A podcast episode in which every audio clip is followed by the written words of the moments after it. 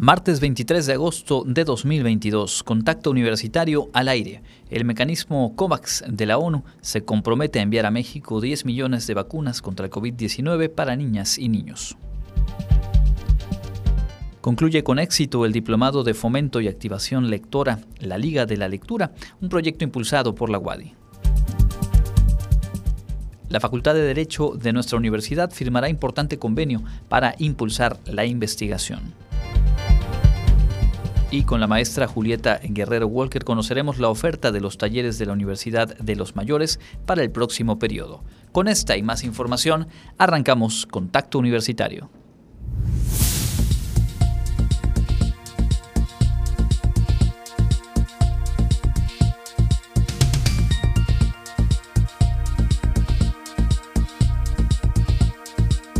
Contacto Universitario nuestro punto de encuentro con la información.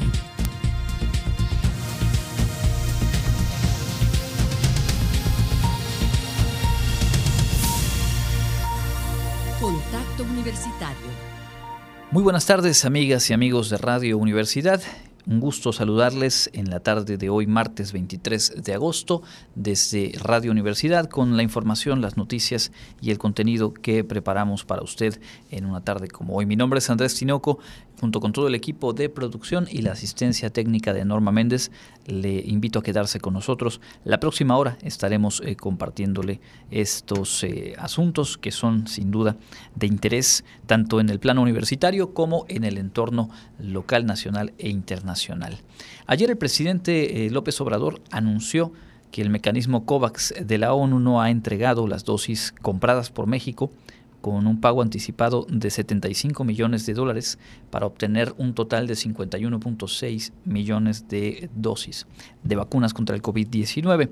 Hoy eh, informó que la ONU se comprometió a enviar 10 millones de vacunas contra esta enfermedad, específicamente para niñas y niños. Hugo López Gatel recordó que México ha sido enfático en que el mecanismo COVAX eh, ha tenido entregas tardías y ha habido falta de claridad en la asignación de las dosis. Ayer inclusive el presidente hablaba de la posibilidad de eh, pues presentar alguna demanda, algún recurso de esta naturaleza, precisamente por el no haberse completado las entregas de vacunas por parte de este mecanismo.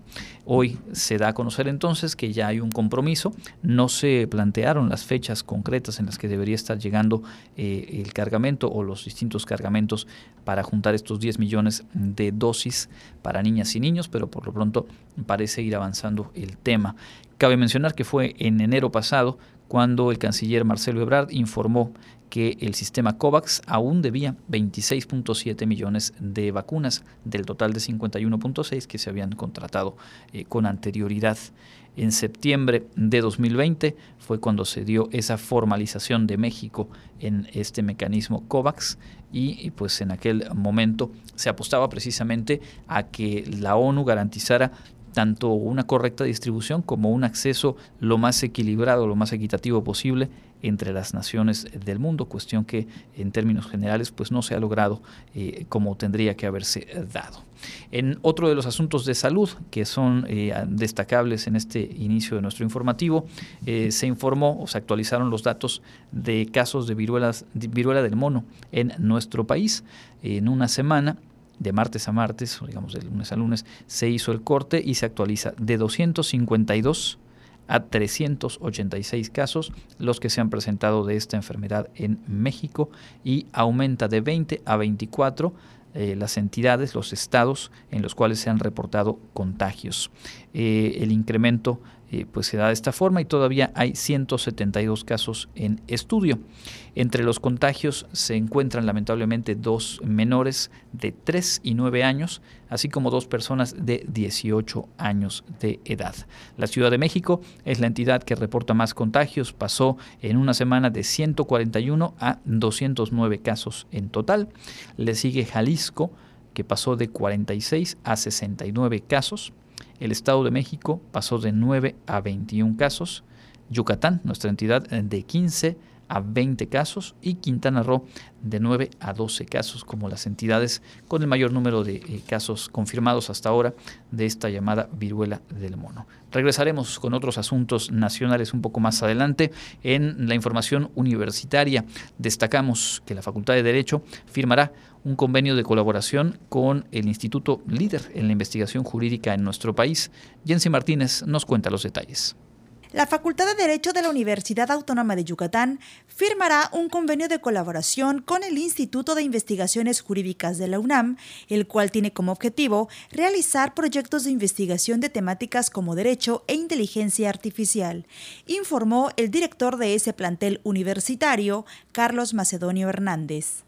Es una línea de investigación que se ha venido formalizando y con ese, este convenio de colaboración pues estamos fijando las bases del trabajo eh, ya de manera formal para que exista un proyecto de investigación con esa línea y la facultad y empezamos a trabajar empezar a trabajar en otros proyectos de investigación enfocados a la, no solamente a, la inteligencia artificial, sino puede ser para otros trabajos que requiera que se requiera realizar para la sociedad.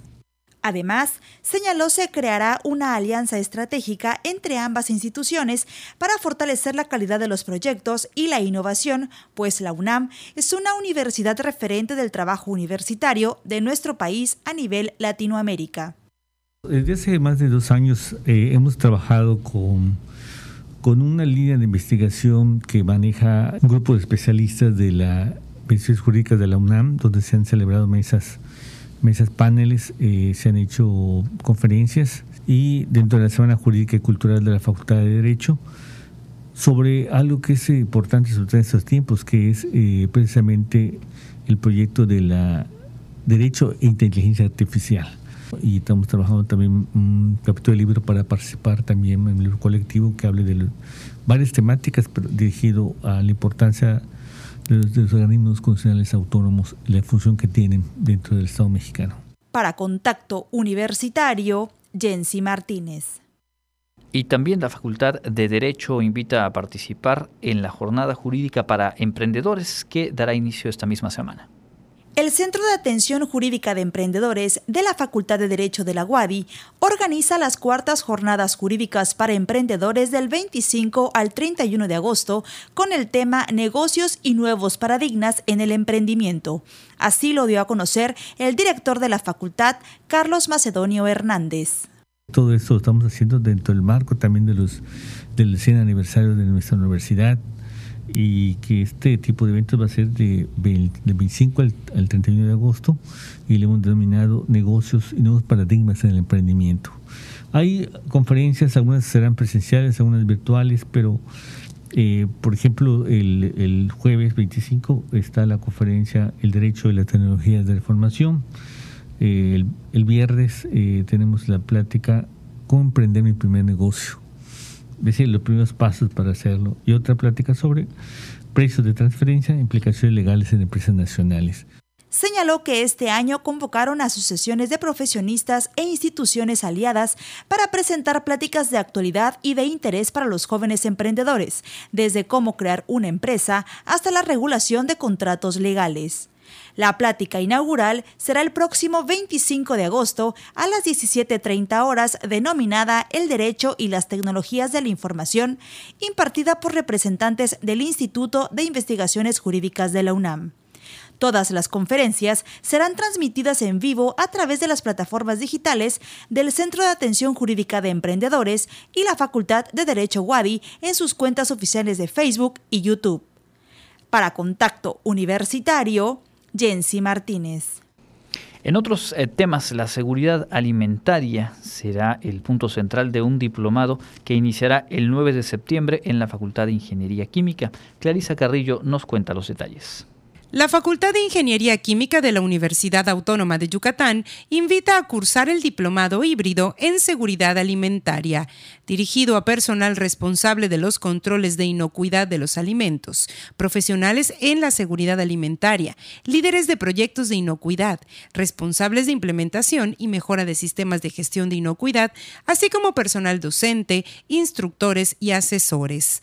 El objetivo de este diplomado es capacitar, entrenar y desarrollar habilidades en los participantes que se encuentran en la cadena de empresas de manufactura y de servicios al sector alimentario, que les permita generar condiciones óptimas de higiene y sanidad, consolidando las buenas prácticas de manufactura para producir alimentos sanos, limpios e inocuos. Este curso tiene en total una duración de 96 horas. Se realizará del 9 de septiembre al 10 de diciembre con un horario de viernes de 18 horas a 22 horas y sábados de 9 a 13 horas. La sede será la Facultad de Ingeniería Química o a través de la plataforma Microsoft Teams. Algunos de los temas que se verán en el diplomado son microbiología de alimentos con enfoque en inocuidad, gestión de crisis alimentaria, análisis y métodos estadísticos en la industria de los alimentos, estructura de un sistema de gestión de inocuidad e introducción al programa de seguridad de la planta. Para más información, la convocatoria se encuentra disponible en el Facebook de Educación Continua FIC Wadi o puede enviar un correo a educacioncontinua.fiq@correo.wadi.mx. Para contacto universitario, Clarisa Carrillo. Y también tenemos una invitación por parte del Poder Judicial de la Federación. Escuchemos los detalles. A toda la comunidad universitaria, así como al público en general, se les invita a participar en la convocatoria para integrar la lista de personas que pueden fungir como peritas o peritos ante los órganos del Poder Judicial de la Federación correspondiente al año 2023. La función de las personas que integrarán la lista es la de auxiliar con sus conocimientos a los órganos jurisdiccionales, auxiliares y administrativos, así como a las unidades administrativas del Consejo de la Judicatura Federal que lo requieran.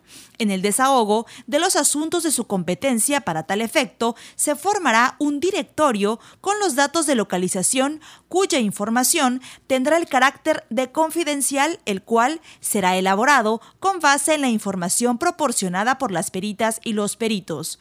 En tal sentido, podrán participar en la presente convocatoria las y los expertos en una profesión, oficio, ciencia, arte, conocimiento o técnica, entre otras, respecto de las materias y especialidades afines a las que integran las ramas del conocimiento siguientes: ciencias físico-matemáticas y de las ingenierías, ciencias sociales y artes y humanidades. La recepción de documentos se realizará del 1 al 13 de septiembre. Las personas interesadas en integrar la lista de quienes pueden fungir como peritas o peritos deberán cumplir con los siguientes requisitos. Contar con conocimientos necesarios en las materias o especialidades con un mínimo de 5 años de experiencia en el ejercicio profesional. No haber sido condenada o condenado por delito doloso. No desempeñarse como servidora o servidor público del Poder Judicial de la Federación e ingresar toda la documentación solicitada. Para mayores informes, consulta la convocatoria en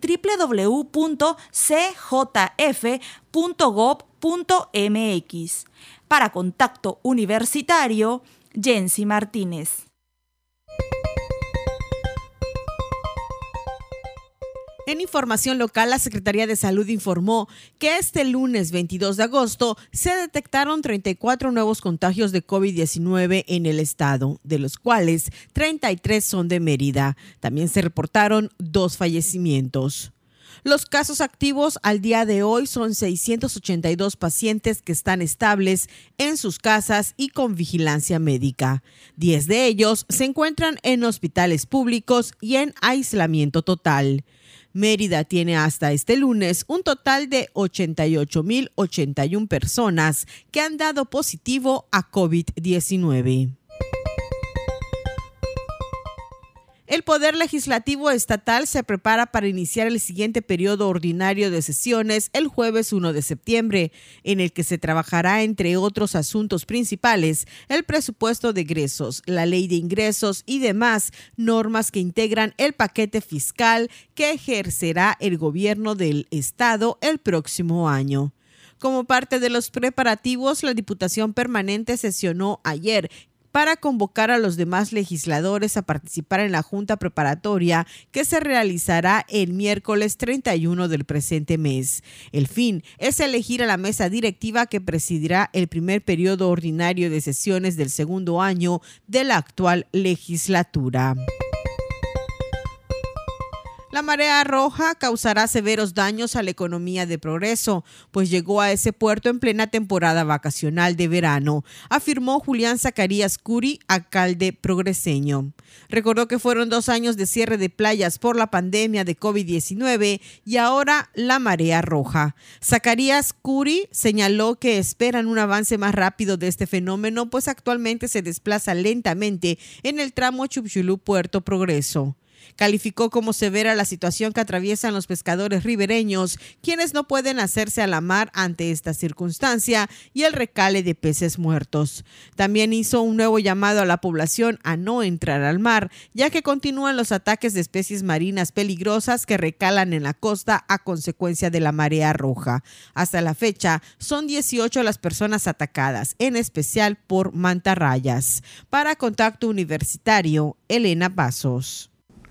Ahí la información del ámbito local. Son las 14 horas con 18 minutos y regresamos al ámbito universitario porque ya está aquí con nosotros Clarisa Carrillo, quien hace eh, pues, un par de minutos estaba en la clausura de un diplomado sobre la activación lectora que forma parte de un proyecto más amplio que ya nos va a compartir en el que la UADI pues ha tenido este contacto eh, con el Colegio de Bachilleres y con eh, jóvenes y profesores justamente en este trabajo de impulso a la lectura que se ha realizado en los últimos años al interior de la UADI y que también recientemente pues ha tenido la posibilidad de extenderse y de compartirse a otras instituciones educativas tanto del estado como del país e inclusive a nivel internacional.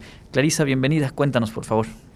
Muchas gracias, Andrés. Muy buenas tardes a ti y a todo tu auditorio. Así es, justamente está finalizando este, este, esta clausura del Diplomado de Fomento y Activación Lectora y Talleres Literarios.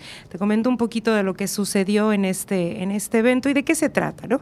Eh, pues esta entrega de constancias que fue de la primera generación, en este caso, de profesoras y profesores del Diplomado de Fomento y Activación Lectora y Talleres Virtuales Literarios que se enmarcan dentro del proyecto La Liga de la Lectura, Juntos Leemos Más Fuertes, que es un modelo de activación lectora para la inclusión social de jóvenes de bachillerato. En este caso, pues es una sinergia que, que ha realizado y ha venido realizando la universidad con el COBAI. Les comento un poquito sobre este pues esta liga de la, de la, lectura, ¿no? En esta ocasión fueron eh, pues entregados y clausurados esta, esta primera generación de profesoras y profesores, los cuales fueron 40 profesoras y profesores del COBAI que eh, tuvieron 120 horas, 60 eh, horas presenciales y 60 horas virtuales en, esta, en este taller y en este en este diplomado de fomento y activación lectora. Ahora esto se enmarca pues en este, en este proyecto de la Liga de la Lectura, el cual ya ha arrancado hace, hace meses, a principios de este año arrancó este, este proyecto, que ya tuvo talleres de lectura con varios jóvenes de bachillerato. Les comento un poquito sobre, sobre este, este proyecto. Eh, que suma esfuerzos, pues como les comento, el Colegio de Bachilleres del Estado de Yucatán, Cobay, y la Universidad Autónoma de Yucatán, para la formación, pues en este caso del nivel medio superior a través de este proyecto, el cual pues busca la generación de estos mecanismos de diálogo y de fortalecimiento del tejido social mediante, pues como su nombre lo dice, el fomento y la activación lectora. Se espera lo que se espera de este proyecto y lo que se va a seguir continuando en este proyecto es crear sujetos lectores que sean capaces de establecer propuestas críticas, reflexivas y creativas a partir de lo que se, de lo que leen, ¿no? Este proyecto también, como lo acabamos de ver, contempla a las y los profesores eh, docentes a quienes se les brinda eh, se les ha estado brindando una atención constante a través de espacios de formación continua con estrategias didácticas que pues coadyuven a dinamizar la lectura dentro y fuera de los planteles del COBAY, que lo estamos viendo con este con esta justa entrega ¿no? de, de este diplomado y de los talleres literarios para los profesores. Sí, como bien decías, eh, aquí mismo estuvimos a, principios de año platicando con la doctora Eloisa Alcocer, académica de la Facultad de Educación, que es eh, pieza clave en todo este proyecto, y nos hablaba justo de lo que se iba a realizar en un primer momento, como bien decías, estos talleres de fomento a la lectura eh, que se dieron con estudiantes de planteles del Colegio de Bachilleres de, municipios al interior del estado, también en la ciudad de Mérida, y venía esta segunda etapa en la cual se iba a trabajar la formación de habilidades justamente para contagiar ese gusto por la lectura, eh, dirigido específicamente a docentes, a profesores y profesoras, que como bien nos decías, ahora ya han concluido ese proceso y son 40, quienes estuvieron en este ciclo. Así es, que fue, podríamos decirle que lo tomaron de una manera híbrida, ¿no? Estuvieron presenciales y también eh, virtualmente. Ahora, este, este proyecto pues ha buscado y sigue buscando la atención a más de 10 mil usuarios en modalidades tanto presencial como virtual en esta ocasión, como lo vemos, durante seis semestres de acciones conjuntas, esto durante el 2022 y 2024. Es decir, este primer año fueron pues ya los resultados que hemos estado viendo de los chicos que ya concluyeron ciertos talleres donde estuvieron eh, tocando temas como eh, medio ambiente, responsabilidad social, todo este tipo de, temas que pues es muy importante para la universidad, ¿no? Y además, en esta ocasión, pues tuvimos este diplomado de fomento y activación a eh, lectora para los docentes. Muy bien, pues entonces avanza eh, de acuerdo con lo planeado este proyecto muy amplio de la Liga de la Lectura y pues es una iniciativa surgida aquí en nuestra universidad, operada por la propia universidad, pero eh, fortaleciendo las capacidades de fomento a la lectura, en este caso en el Colegio de Bachilleres de Yucatán. ¿Hay algo más que quieras agregar? Pues eh, no nada más que pues recalcar esta sinergia que se ha estado realizando con el COBAI, no solo en estos temas, sino en otros temas, otros estos convenios que, que se llevan a cabo con con la universidad y el COBAI, que en esta ocasión pues lo vemos que la universidad comparte sus conocimientos con los profesores y los chicos del COBAI. Bueno, pues enhorabuena para esos 40 eh, profesores y profesoras que han eh, pues desarrollado más sus capacidades para el fomento a la lectura. Pieza clave, sin duda, las y los profesores de cualquier nivel educativo en eh, pues desarrollar el gusto, fomentar el hábito de la lectura, la lectura crítica, la comprensión lectora. Pues sí, mucho pasa justamente por aquellos que tienen ese rol que jugar ante los diferentes grupos, en este caso en bachillerato. Muchísimas gracias por la información, Clarisa. Muchas gracias, Andrés todo, a todo tu auditorio. Bueno, nosotros vamos a hacer una pausa. Tenemos, como siempre, la información en lo que toca al clima que nos espera el resto del día y también mañana miércoles. Después de eso volvemos con más información.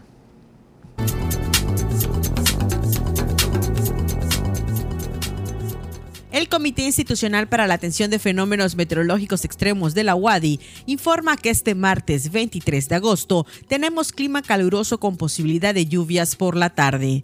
La máxima temperatura estará en 35 grados Celsius y la mínima será de 22 grados en el amanecer de mañana miércoles. En la ciudad de Mérida, centro y oeste, la temperatura máxima será de 35 grados y la mínima de 23. En la costa se esperan temperaturas máximas de 31 grados y mínimas de 23, con cielo medio nublado y lluvias. En el sur y sureste del estado la temperatura más alta será de 34 grados y las mínimas de 22. El cielo estará medio nublado y con lluvias. En el este y noreste de Yucatán tendrán como máximo 34 grados y una temperatura mínima de 22. Para Contacto Universitario, Elena Pasos.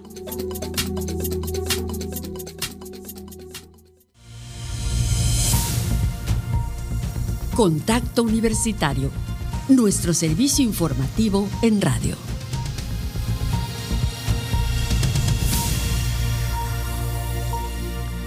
Estamos de vuelta en contacto universitario, las 14 horas con 27 minutos de este martes 22, 23 de agosto de 2022. Aquí eh, pues compartiendo distintos eh, temas. En nuestra primera media hora revisábamos pues algunos asuntos del ámbito nacional, sobre todo en lo que toca a la salud y este compromiso ya del mecanismo COVAX de enviar 10 eh, millones de dosis de vacunas contra el COVID-19 a nuestro país para aplicarse a pequeñas y pequeños, a niñas y niños. También decir que en la tarde de ayer, lamentablemente, fue asesinado el periodista Ferdid Román, esto en Chilpancingo, Guerrero. Él era columnista de diversos medios del Estado y director del semanario La Realidad. La Fiscalía General del Estado de Guerrero informó que una de las líneas de investigación es el asesinato de su hijo, Vladimir Román, quien se dedicaba a la venta de pollos y fue asesinado el primero de julio pasado.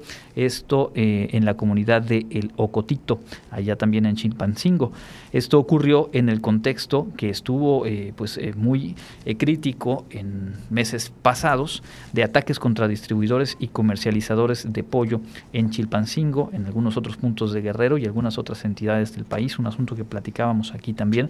Y bueno, en esos días fueron asesinados al menos nueve personas relacionadas este negocio la distribución y venta de pollo, provocando eh, pues eh, problemas serios, incluso la suspensión de ventas en mercados de Chilpancingo. El, eh, el, hijo del periodista fue asesinado a principios de julio y ahora lamentablemente pues se da este asesinato ayer por la tarde y es la principal línea de investigación para la Fiscalía del Estado justamente ese tema de un negocio aparentemente familiar en el cual estaba pues obviamente una situación de riesgo por extorsión, cobro de piso y este tipo de, problemas que se han generado en varios puntos, reitero, del país por parte del crimen organizado. En lo que va del año, lamentablemente se llega ya a 15 periodistas asesinados en nuestro país.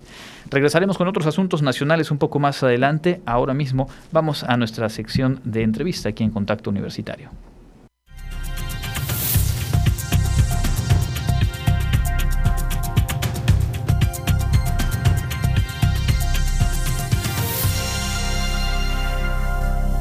Sección de entrevista en Contacto Universitario a través de Radio Universidad, también saludando a la gente que se nos une a través del Facebook Live en eh, la página de la Universidad Autónoma de Yucatán.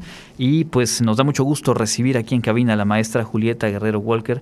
Ella encabeza el proyecto de la Universidad de los Mayores, un proyecto bien valioso del que hemos platicado en distintos momentos y que tiene esta semana eh, pues al menos tres invitaciones que son relevantes y que nos interesa mucho que la audiencia conozca. Bienvenida maestro, y gracias por acompañarnos. Sí, buenas tardes, muchísimas gracias también a tu amable auditorio que el día de hoy nos acompaña.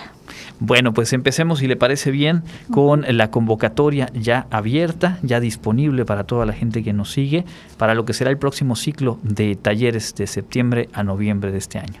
Sí, es correcto. Eh, primero quiero eh, agradecer la invitación por una vez más eh, tener este espacio para poder promover, como bien mencionabas, un programa muy valioso y muy importante para la, para la Universidad Autónoma de Yucatán.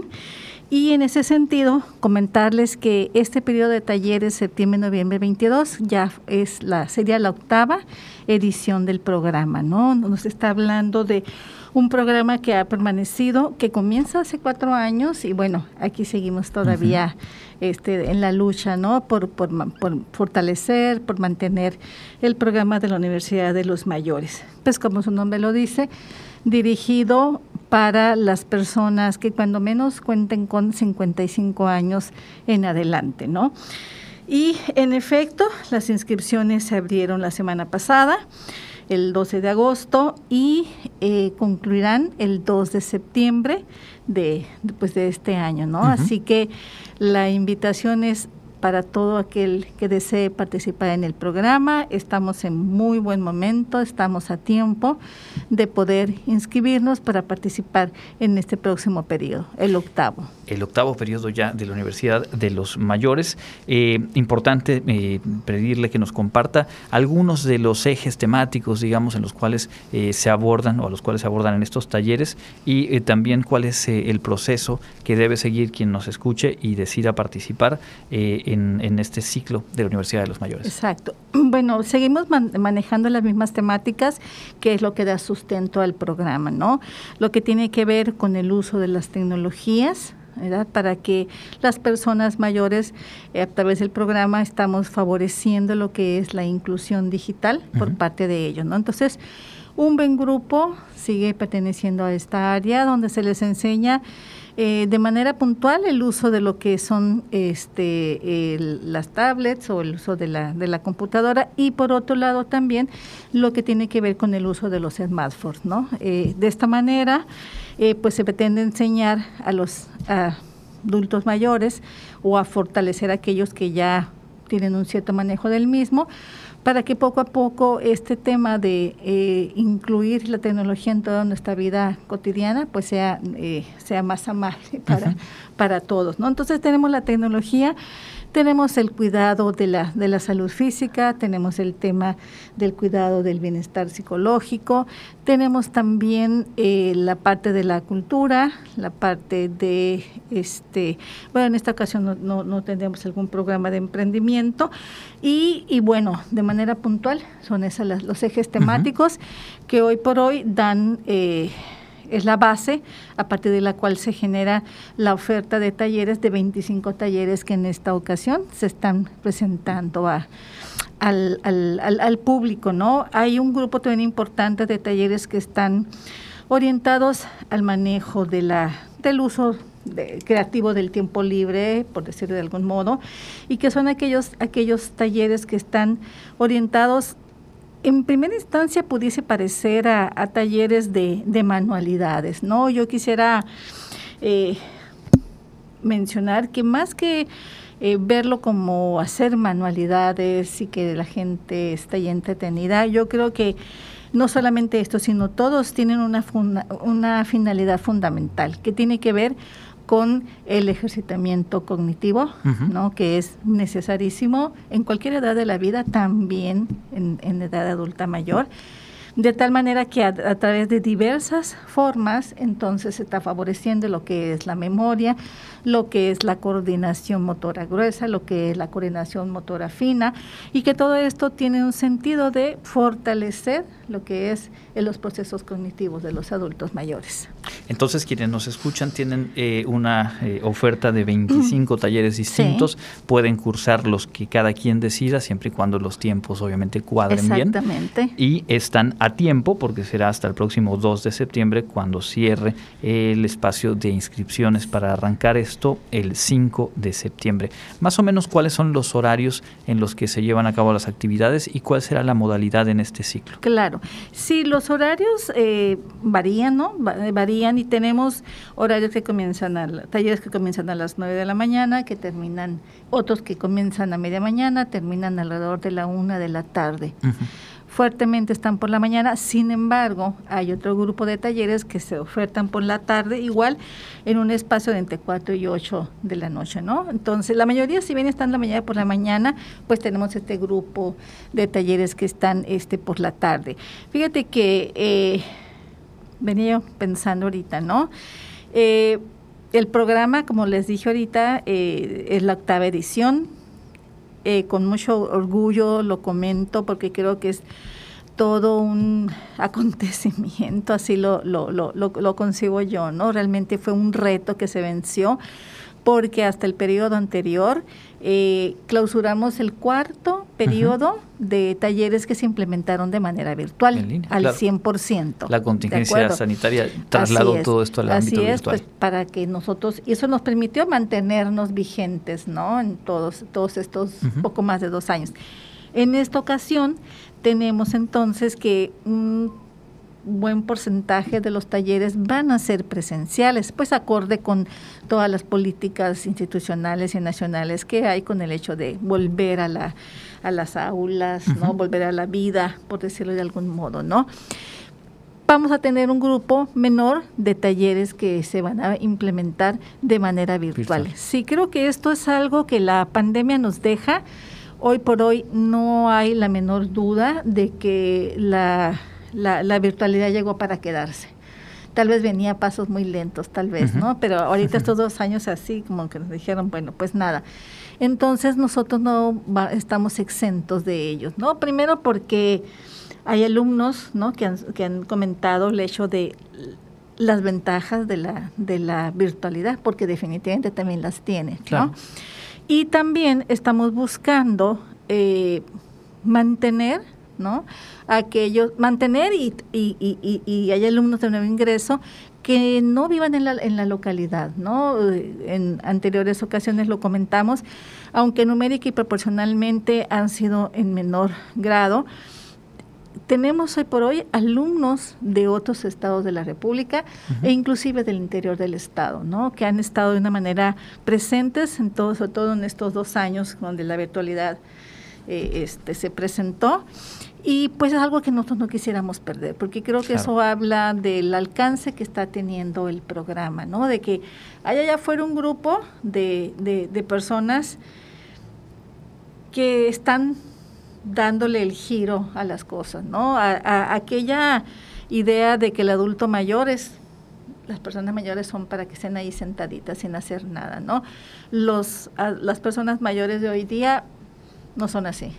Siguen siendo activas, dinámicas, deseosas de aprender, de seguir eh, fomentando lazos, relaciones sociales, ¿no? Entonces, esto es algo que el programa ha traído para las personas mayores. Claro, y lo hemos podido también compartir aquí platicando con algunas, algunos de los participantes y por ello en esta parte nos importaba mucho eh, difundir la convocatoria, reiterar que está abierta hasta el 2 de septiembre y pueden visitar la página dgda.wadi.mx diagonal U mayores para consultarla. También en Facebook pueden buscar como Universidad de los Mayores Wadi y, también si lo prefieren comunicarse vía telefónica al 9994 910121. Todo esto por ahí nos lo quedamos aquí en cabina por si alguien no pudo tomar el dato.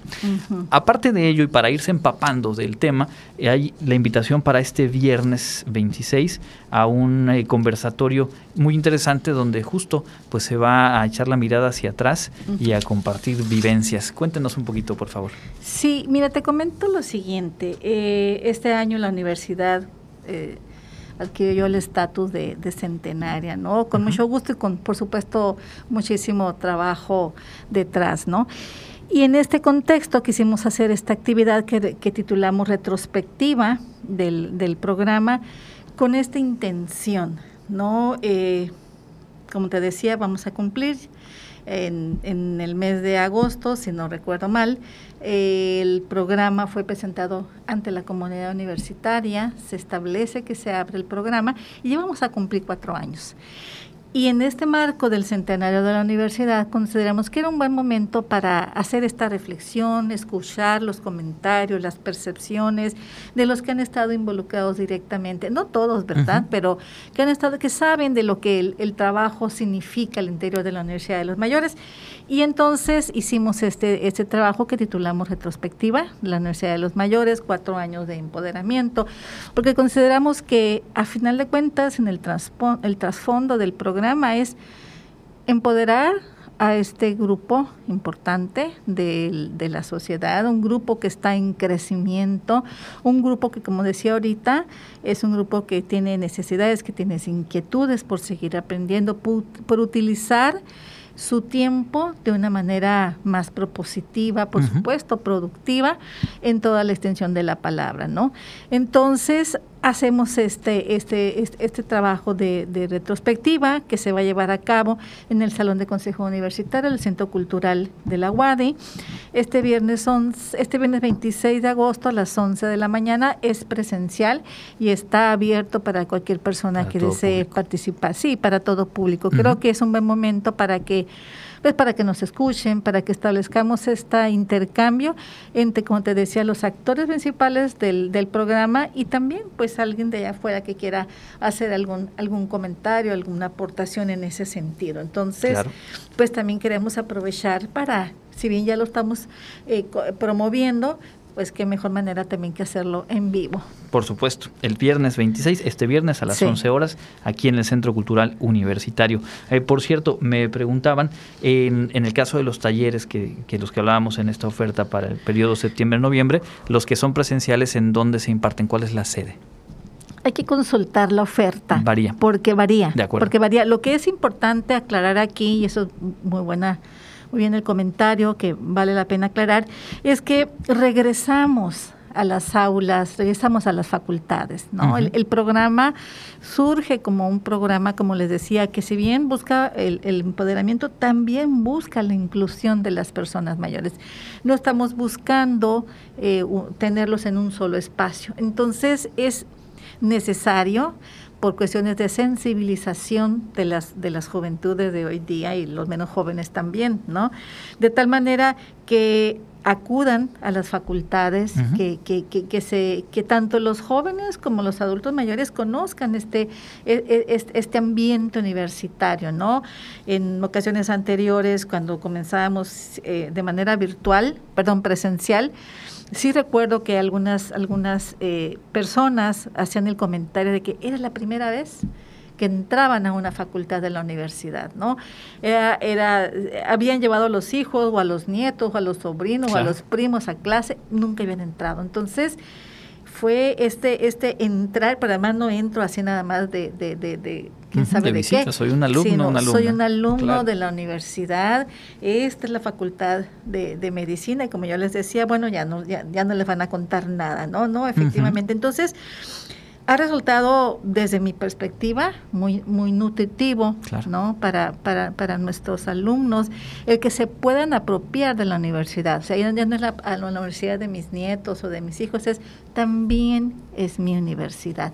Entonces, volviendo al punto original, estamos regresando a las aulas, estamos volviendo a la Facultad de Medicina, estamos volviendo a la Facultad de Ingeniería Química, a la Facultad de Matemáticas, de Enfermería, de Arquitectura, y bueno, dependiendo del taller dependiendo entonces, del taller, ahí la que eso lo pueden encontrar perfectamente bien en la, la, oferta de talleres, ahí se especifica eh, donde dice eh, perdón, eh, modalidad, allí se, se ha puesto que en el caso presencial eh, allí se va a dar el, taller. Perfecto. Y también puntualizar eh, para información, pueden también utilizar la vía del correo electrónico universidadmayores arroba universidadmayores arroba y el teléfono fijo, digamos que es el 9999 300130 en las extensiones 26414 y 26415. Reitero una vez más, aquí nos quedamos con los datos en cabina por si alguien no pudo apuntarlos. Antes de cerrar la entrevista y agradeciéndole mucho nuevamente el haber estado con nosotros, también el fin de semana, los días sábado y domingo tendrán presencia en una expoferia del adulto mayor para pues seguir compartiendo la información y si alguien nos escucha y quiere inscribirse de manera presencial, pues qué mejor oportunidad que esa. ¿Dónde se va a llevar a cabo? Claro, es correcto. El, este fin de semana, como bien lo mencionaste, se va a llegar lleva a cabo un evento que está realizando el gobierno del estado, que ha denominado Expo Adulto Mayor, perdón, en el que la Universidad de los Mayores de la UADI va a tener un stand. Y eh, uno de los atractivos, creo yo, es que eh, la inscripción puede ser presencial. Esto es no tienen que entrar a, la, a, la, hacer una inscripción virtual si no lo quieren, ¿verdad? Por supuesto, ya, ya varios, muchas personas ya se están inscribiendo de manera virtual porque digamos que eso ya es una habilidad que ya, han desarrollado y no hay que perderla, por supuesto que no. Sin embargo, bueno, que nos quería visitar allá al stand, quien, quien desee, pues yo quiero una inscripción presencial, pues allí estaremos sábado y domingo en el siglo XXI. En el Centro de Convención siglo XXI, en un horario amplio, me imagino, como suelen ser sí, de, de 10 a 8 de la noche. Muy bien, pues ahí está entonces la invitación para consultar la convocatoria, para venir el viernes al conversatorio y rematar el sábado y domingo en la expoferia e inscribiéndose ya de manera directa. Si así lo Nos gustará muchísimo ver al público en general. Por supuesto, nuestros alumnos son súper bienvenidos. Nos va a encantar verlos allá.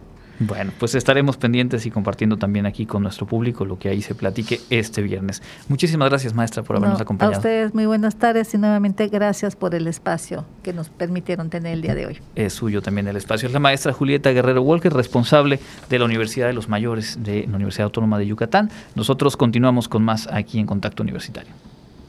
Te lo...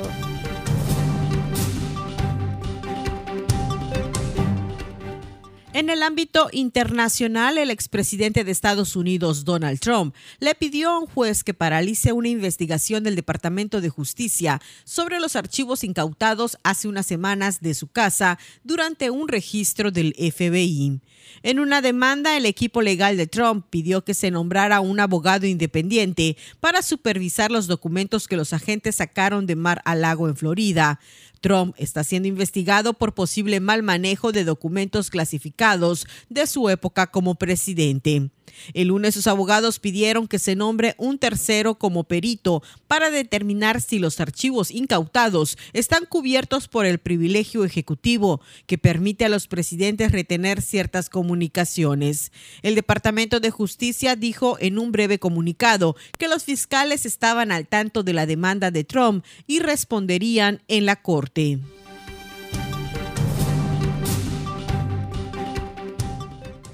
En Londres, un equipo investigador de la Universidad Británica de Oxford presentó este martes un ensayo clínico que se desarrollará en el Reino Unido para probar la eficacia y la seguridad de un nuevo tratamiento, Tecoviramat, en personas diagnosticadas con viruela del mono. Entre los síntomas típicos de la enfermedad declarada en julio emergencia pública sanitaria de interés internacional por la Organización Mundial de la Salud figuran sarpullidos y dolorosas ampollas en la piel, fiebre, dolor muscular, inflamación de glándulas linfáticas y raramente podría generar complicaciones severas. El tecoviramat evita que el virus abandone las células infectadas frenando su propagación dentro del cuerpo. Actualmente se emplea para el tratamiento de pacientes con complicaciones severas por viruela del mono que han sido hospitalizados, pero hasta la fecha no hay ensayos que confirmen si ese medicamento puede ayudar a estos enfermos a de la enfermedad. Con este ensayo con el que esperan reclutar 500 voluntarios, se quiere comprobar si este fármaco es seguro, si es efectivo y el objetivo es encontrar un tratamiento para ayudar a los pacientes a recuperarse antes, a reducir los síntomas y a reducir las complicaciones. Para Contacto Universitario, Elena Pasos.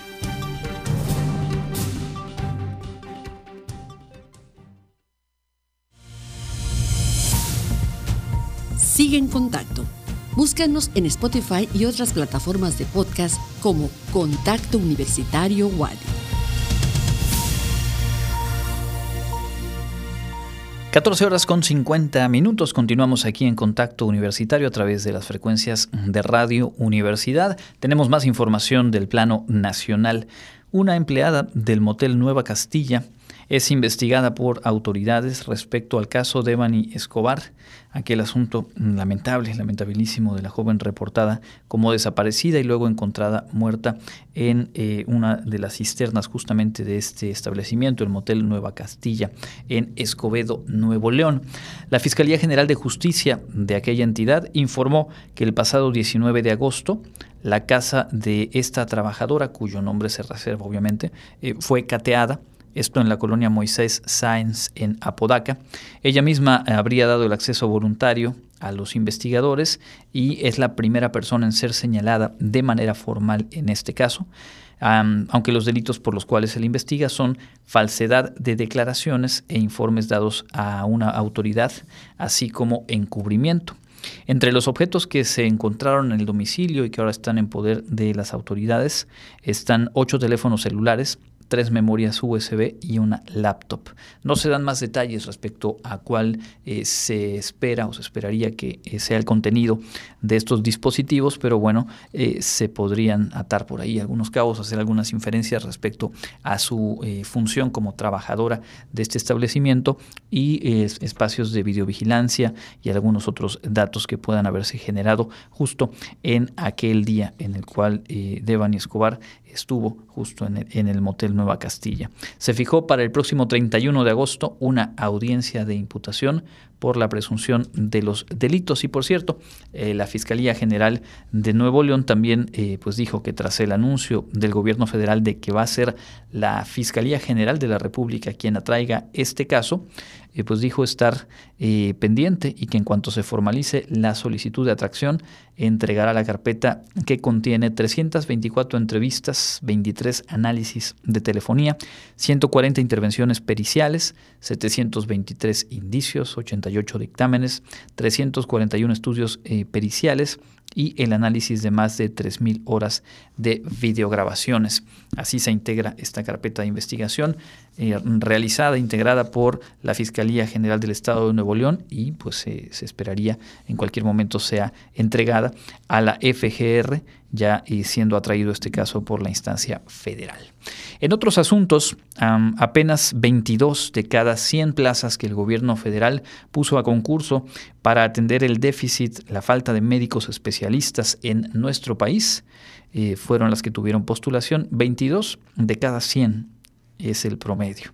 El titular del Instituto Mexicano del Seguro Social, Zoé Robledo, informó que de las más de 14 mil plazas que estuvieron disponibles en seis instituciones de salud para todo el territorio nacional en dos jornadas de reclutamiento y contratación, se postularon en total apenas 3.248 especialistas, el 22.5% de lo que se necesitaba dijo que se está preparando una tercera jornada de reclutamiento cuyos eh, parámetros se presentarán la próxima semana, pero que esto será ya exclusivamente para las instituciones de salud que brindan atención a la comunidad que cuenta con seguridad social, así como los estados en los que se aplique el programa de federalización del sistema de salud.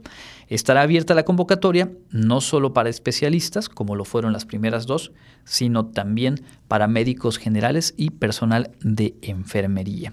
El propio titular del IMSS presentó el avance en cuanto a rehabilitación y recuperación de unidades de salud que estaban en abandono o que quedaron inconclusas en administraciones pasadas.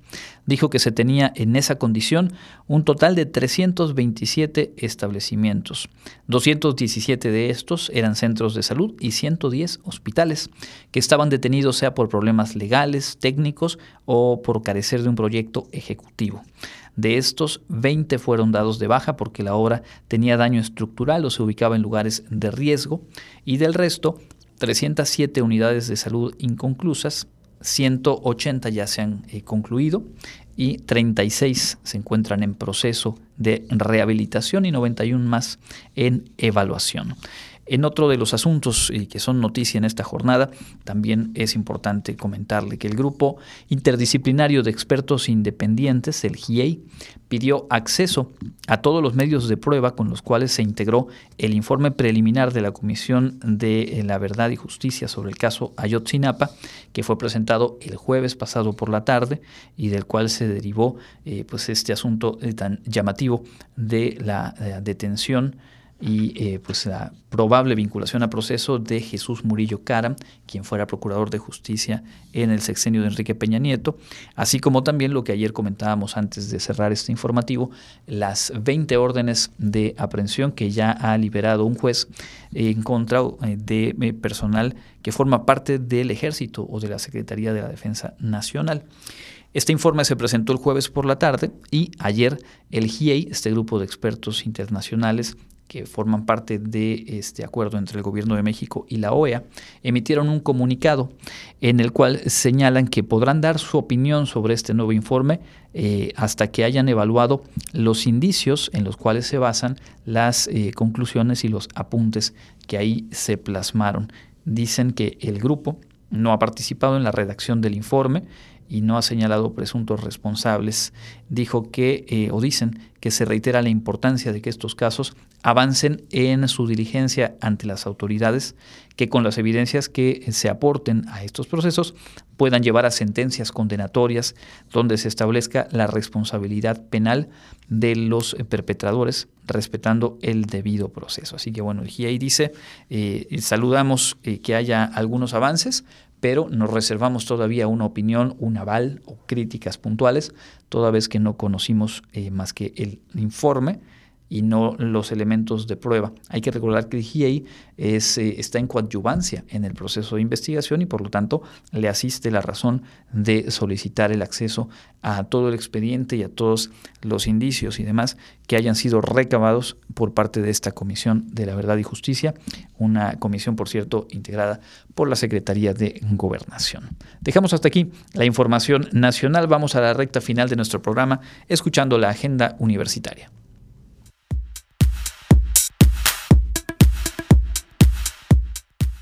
Amigos, ya estamos listos con la información de la agenda universitaria. Comenzamos.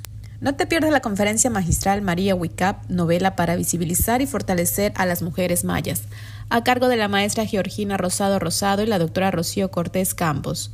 La cita es el miércoles 31 de agosto a las 12 horas en el auditorio de la Facultad de Ciencias Antropológicas.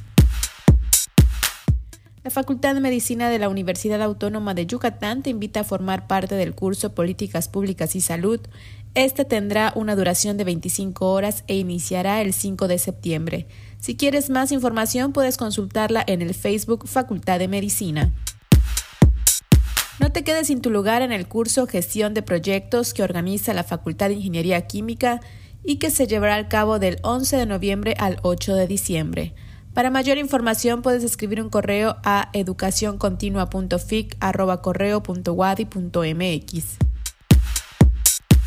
La Facultad de Derecho de nuestra Casa de Estudios invita a la comunidad universitaria a la cuarta jornada jurídica para emprendedores, negocios y nuevos paradigmas en el emprendimiento que se llevará a cabo del 25 al 31 de agosto en el marco del tercer aniversario del Centro de Atención Jurídica para Emprendedores. Si quieres más información puedes consultarla en la página de Facebook Facultad de Derecho Wadi. Estudiantes de nuevo ingreso en los niveles de bachillerato y licenciatura de la Universidad Autónoma de Yucatán podrán conocer los beneficios del programa institucional de tutorías mediante el taller de inducción que se impartirá en modalidad virtual. Este taller se transmitirá por la página oficial de Facebook de la Universidad Autónoma de Yucatán, face.wadi, los días 30 y 31 de agosto a partir de las 12 horas. Esto ha sido lo más relevante de la agenda universitaria. Mi nombre es Fabiola Herrera Contreras, Comunicación Digital, Audiovisual e Identidad. Muchas gracias a Fabiola y a todo el equipo que conforma la producción de este informativo que llega a su final. Les agradecemos mucho haber estado en sintonía. Gracias a Norma Méndez en los controles técnicos y por supuesto la invitación para escuchar mañana en punto de las 8 horas la emisión matutina con Elena Pasos y yo les espero de vuelta en punto de las 2 de la tarde. Mi nombre es Andrés Tinoco. Que tengan un excelente martes. Contacto Universitario nuestro punto de encuentro con la información. Una producción de la Coordinación de Comunicación Institucional de la Universidad Autónoma de Yucatán.